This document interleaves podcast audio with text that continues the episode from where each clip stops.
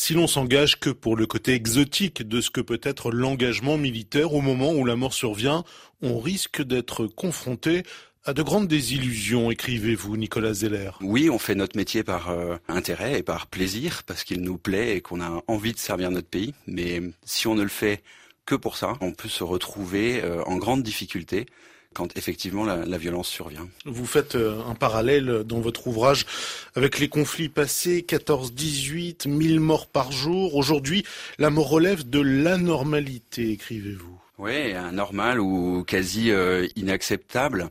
Derrière ça, en réalité, il y a cette immense question entre vivre et survivre. Vous allez me dire, c'est une question euh, philosophique. On fait pas trop de philosophie au combat.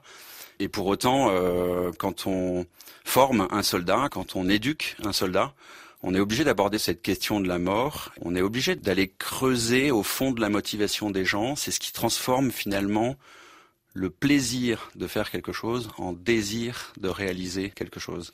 C'est ce qui fait qu'on s'engage dans l'armée et qu'on comprend véritablement le sens du mot service. La seule question qui vaille, dites-vous, c'est le sens de la vie. C'est le sens de la vie, c'est quel sens à ma vie, c'est la question essentielle que je soulève dans ce livre.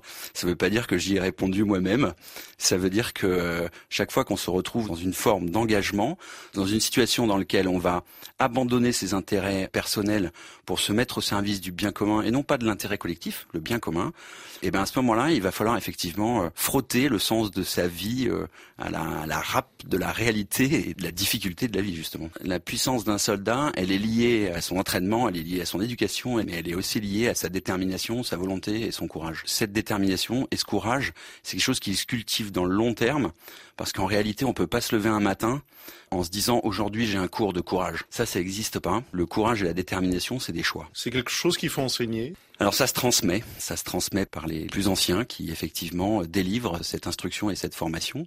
Ensuite, je pense qu'il y a un phénomène de transmission euh, plus indirect qui est celui de l'apprentissage de la rusticité, de la difficulté, sans aller jusqu'à imaginer ne serait-ce que la mort.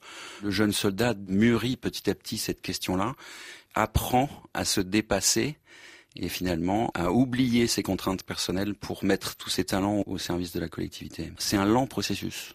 Merci Nicolas Zeller. Ben écoutez, merci beaucoup Franck Alexandre.